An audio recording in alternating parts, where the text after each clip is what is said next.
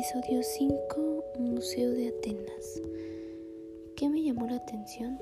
Me llamó la atención cómo los griegos eran libres y no buscaban la guerra sino la libertad para ellos y sus hogares, como eran conocidos que eran grandes filósofos, matemáticos,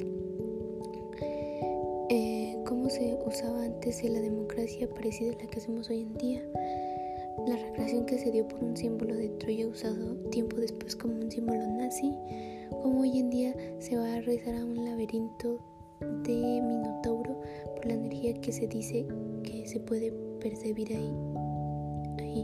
Cómo se recreó la armadura de lino de Alejandro Magno para saber si esta era resistente por su material usado hace mucho tiempo cómo los artefactos de hace millones de años, con una tecnología si bien no nueva, no tan vieja, sorprendentemente para el artículo que ya era bastante viejo, pero con un mecanismo de alta calidad.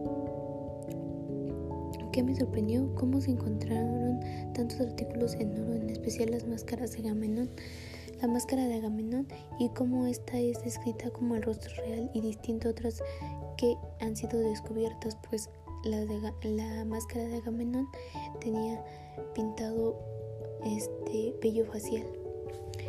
Es el descubrimiento de la civilización minoica. Nunca había visto algo parecido, eh, donde veneraban los toros y así, y a su vez pues le temían también. Eh, como entrar al laberinto de la civilización minoica, se encontraron unas bombas explosivas de la Segunda Guerra Mundial, al igual que hilos que se encontraban al parecer recreando la leyenda del Minotauro, como estas paredes también han sido marcadas por varios escritos de la historia, la Edad Media, la Segunda Guerra Mundial, etc. ¿Qué no me gustó? Pues me pareció que había poca información sobre muchas cosas, pero es entendible ya que hay cosas que tardan en descifrarse y aún así siguen como simples teorías, no como hechos. ¿Qué nuevos conocimientos luego recordar? Ah, uso de la palabra ostracón de hace muchos tiempos que em, es una palabra griega con significado de una pieza de cerámica rota. Está utilizada para el destierro al que, se, al que condenaban los ciudadanos que consideraban malos o muy malos para la soberanía popular.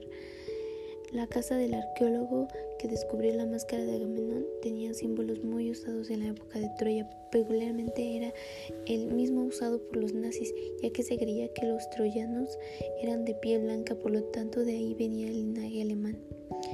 El lino puede ser usado como una protección a pesar de ser un material físicamente débil.